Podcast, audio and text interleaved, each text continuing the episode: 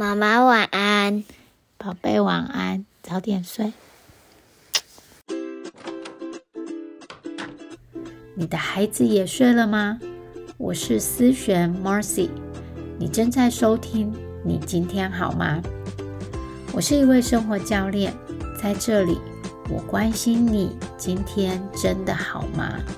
来，让我陪你走一段。Hello，欢迎你回来到你今天好吗？第三十六集，父母做到这三点，养出会调节情绪的孩子。我要分享一个听众的回馈。这位姓周的妈妈，她写了讯息告诉我，我很感动。她说：“感谢你的 Podcast，是妈妈孩子睡睡了之后疗愈时光，很喜欢你的内容。啊，边做家事边听，有时候会听好几次，更了解你分享的部分。谢谢你带来这些内容。哦，我很感谢你愿意花时间写讯息给我，这对我来说是个很大的鼓励。”我们这周末自己拆厨房，因为我们厨房要做一个新的改修，请 handyman 请人来拆，又需要多一笔钱，所以呢，我跟老公，我老公就说：“哎，那我们自己拆，就试试看。”所以我现在住在一个工地现场，好，很吵杂，早上很吵杂，然后一堆灰尘，所以呢，我只能趁着晚上来录这个 podcast。但是晚上录 podcast，我声音就会变很慢，很没有精神。如果你觉得太慢的话，你就自己调一点五倍速度去听啦，哈。那这个很特别，是即使我期待了很多年。就是这个目标我即将达成了，但是我仍然还是觉得很烦躁不安。第一层是觉得，哎，我很烦躁不安。那第二层呢，我也看到我很本能的就在告诉我自己，啊，你都期待这么久了，你不应该烦躁啊，赶快感谢好不好？你看，身为生活教练，我过去还是心理师，我的头脑没有不一样，只是。我马上就觉察了自己在做这件事，所以我就轻轻的安抚我自己：“哎，你会烦躁是很理所当然的，生活作息被打乱了。”好，我接住了我的情绪。好，这是一个经验。那我今天和想要和你分享的一个主题，就是我最近在读的教养书，我觉得我好喜欢哦，不得不分享的一个内容。所以呢，这个三个不是我想出来的，我不敢邀功，那都要归功于这个这位 Doctor Becky。我想我好像跟大家分享过他的一本书，叫做《Good Inside》，他其中一章叫做 Know Your Job，知道你的工作。我觉得今天讲的三个任务也非常适用于我们的任何关系上，不论是友情、爱情、亲情，都是一样。所以，那我们就开始吧。你做到这三点，这个三个任务，每一个工作都有 job description，就是所谓的职位描述、职称描述。要让这个系统更顺利、更有效率的去呃去进行的话，就是彼此之间知道自己要扮演什么样的角色，要做什么嘛。在这个系统当中，你的成员不知道自己的角色要不知道自己要做什么的话，很容易就会起争执，引起不必要的误会和冲突。在家庭系统里头也是一样。好好，你准备好了吗？你父母的任务或者是你的 job description，你的职称描述是：第一个设立界限，第二个。认可孩子的情绪和第三个同理他。好，那小孩的工作任务是什么？经验和学习。好，他透过感受和表达情绪。孩子不应该改变我们的界限，因为界限是我们设的，这是我们的任务。你爸爸妈妈也不用去改变你孩子的情绪。好，因为那就是他去感受和表达他的情绪，那个是他的工作和任务。这什么鬼啊？讲的好绕口。好，我来慢慢跟你解释。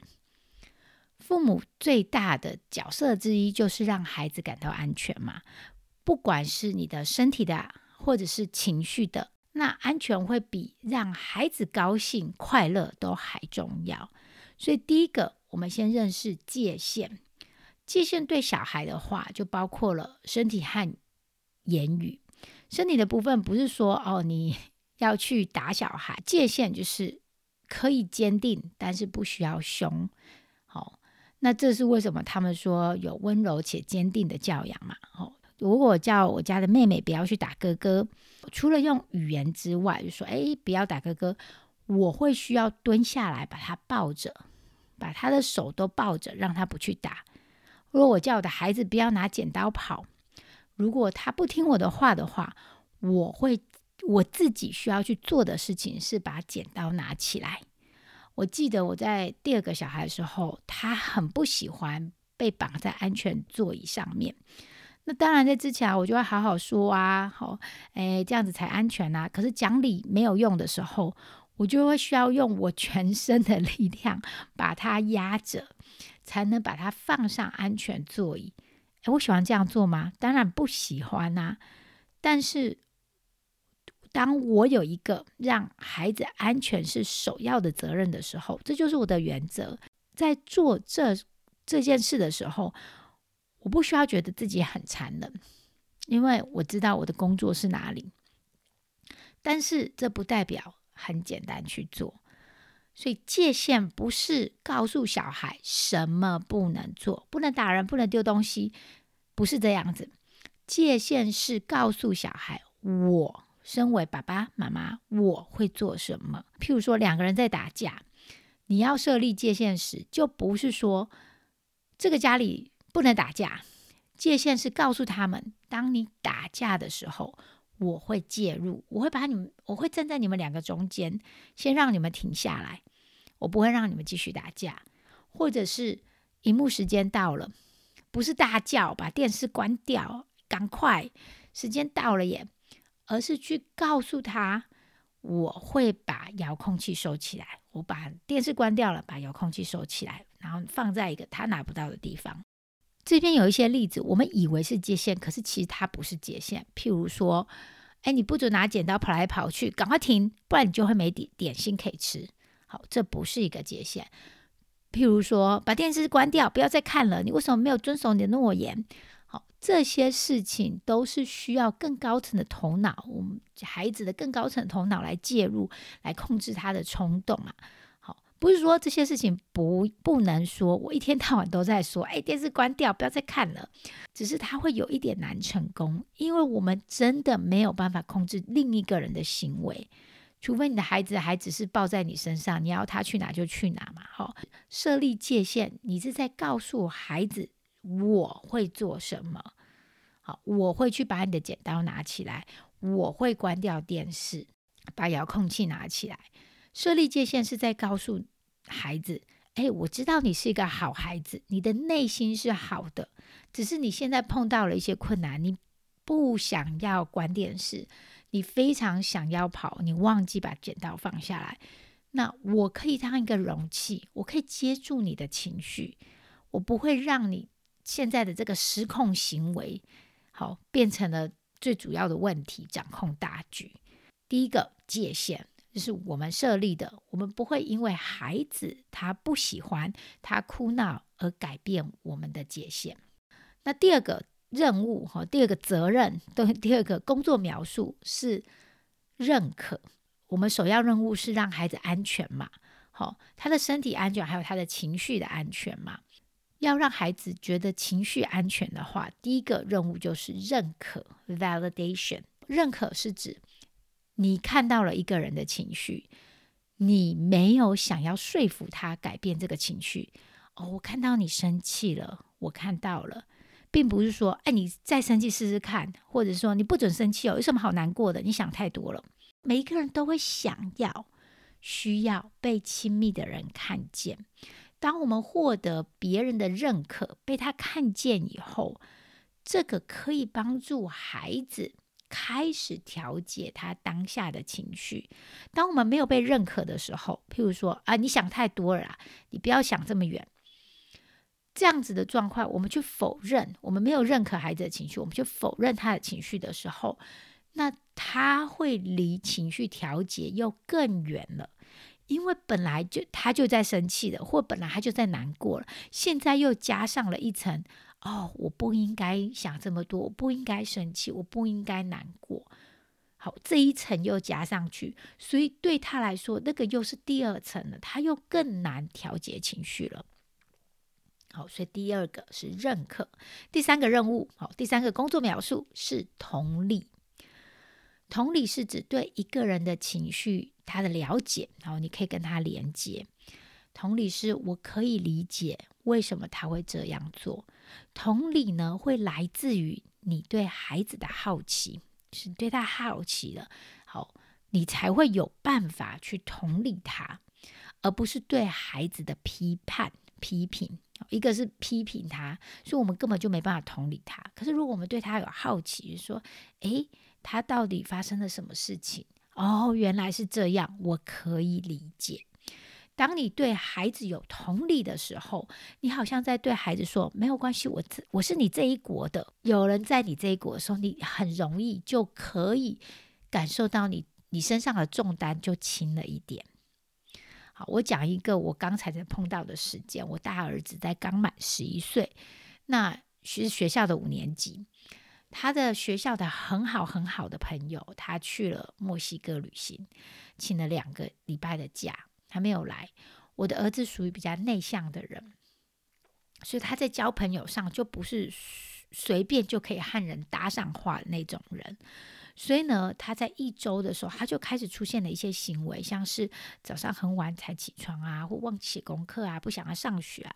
他原本原本会自己去做的事情，就没有这么有动力去做了，也不想洗澡了嘛。哦我在这边我就去找他聊聊，哎，你最近怎么了？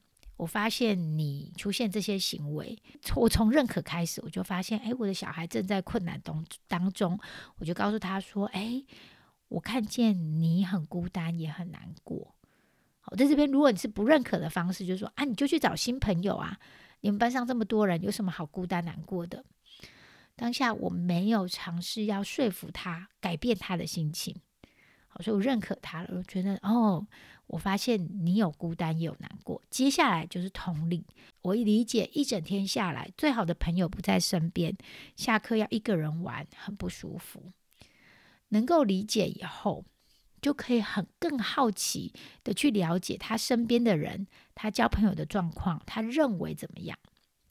过了一周以后，我发现，哎，我在跟他谈话当中，我发现其实他还是有和其他同学玩，不像他说的。完全没有朋友，在那两周晚上，我花了更多时间听他讲他难过和孤单，然后我自己很努力的咬舌头。你想要改变小孩的情绪是很自然的一件事情，因为你不想要看见孩子这样受苦。但是我努力的咬舌头嘛，哦，不要讲太多。认可和同理会让孩子对自己的内在感觉更好，他要感觉好，他们才会改变。你在告诉孩子，你的感觉是真的，你是好的。譬如说，小孩看完一集卡通后，还要再继续看第二集。我说：“哎，时间到了。”他们就生气嘛，那我就会把遥控器拿走，去告诉他说：“我爱你，我知道你在生气。”哦，这边是认可，你可以对我生气，但我们有说好，我们就看一集啊。我知道停下来很难嘛。好，这边就是同理，我知道你不开心，我懂。我有时候也会这样，我划手机，我看荧幕，我有时候我也觉得很难停下来。做这件事情很简单吗？很舒服吗？当然没有。但是呢，我们知道我们在做我们的工作嘛。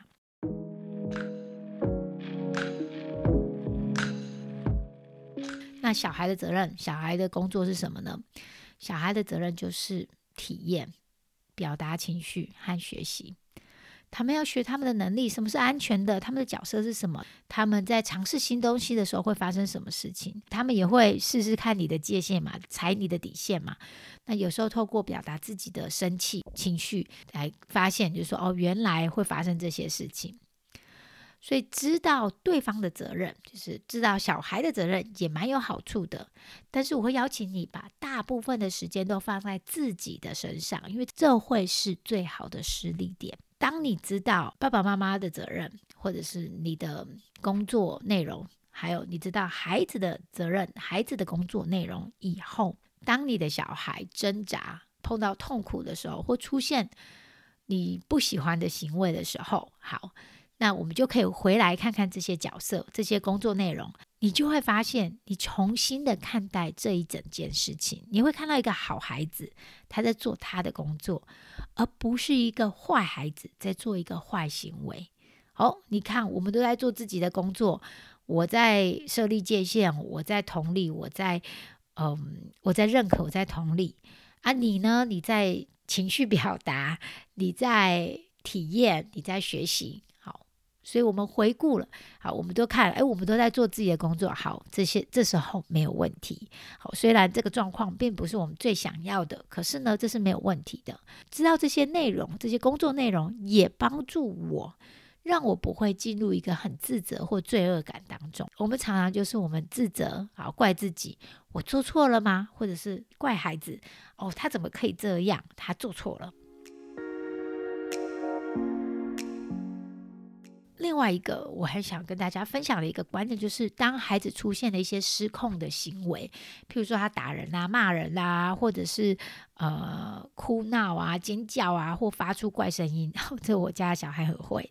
他出现这些行为的时候，我们认为他是失控或者是不适当的行为的时候，其实只是他的情绪太多，他没有办法调节或调节的不大好而已。所以，这个不好的行为只是来自于他不大会或不大会调节情绪而已。有时候他就是没有那个能力，有时候他就是还在学那个能力，他并不是故意针对你。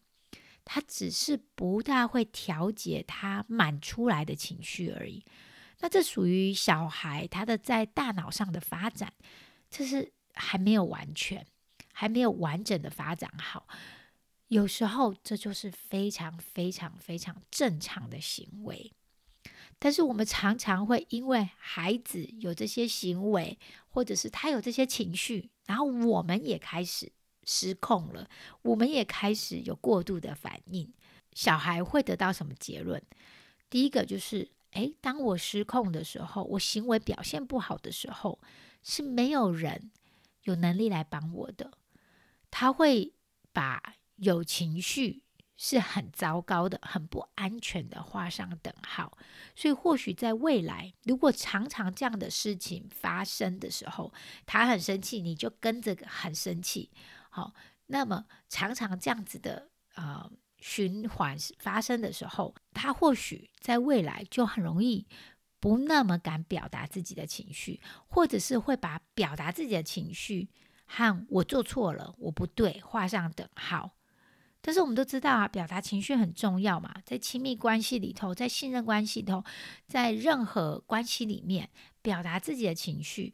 不只是对对方，还有对自己都是很重要的。我们都很需要这个技能嘛。我说这个不是希望你很自责，只是要告诉你说，哦，孩子他是可以表达他的情绪的。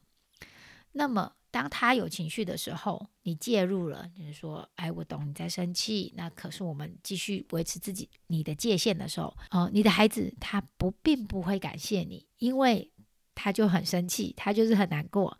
但是我看你保证，那真的是他们在寻找的。你有一个界限，他就有一个安全感。所以下一次发生这些事情的时候，你的孩子在大哭大叫，或者是你把他拉到旁边陪他哭、陪他陪他叫的时候，他很生气的时候，你要提醒自己：我在做我的工作，呃，他也在做他的工作。表达他的情绪，我们都在做我们的工作。There's nothing wrong here。我们的目标不是教他们不去看自己的情绪，叫他们压抑。我们的目标是教他们去正视，去看到自己的情绪。哦，原来我这样就在生气。哦，原来你在生气。然后我们去调节自己的情绪。好啦，今天跟你分享这三点，就是。画立界限，认可他的情绪，还有同理他，会更可以帮助你养出会调节情绪的孩子。如果你喜欢今天的内容，一定要帮我分享出去，让更多人听见，让更多妈妈、爸爸或女性感到被支持。如果你有想听的主题，也欢迎你和我说，我会分享我的想法。那就这样喽，下周再见，拜拜。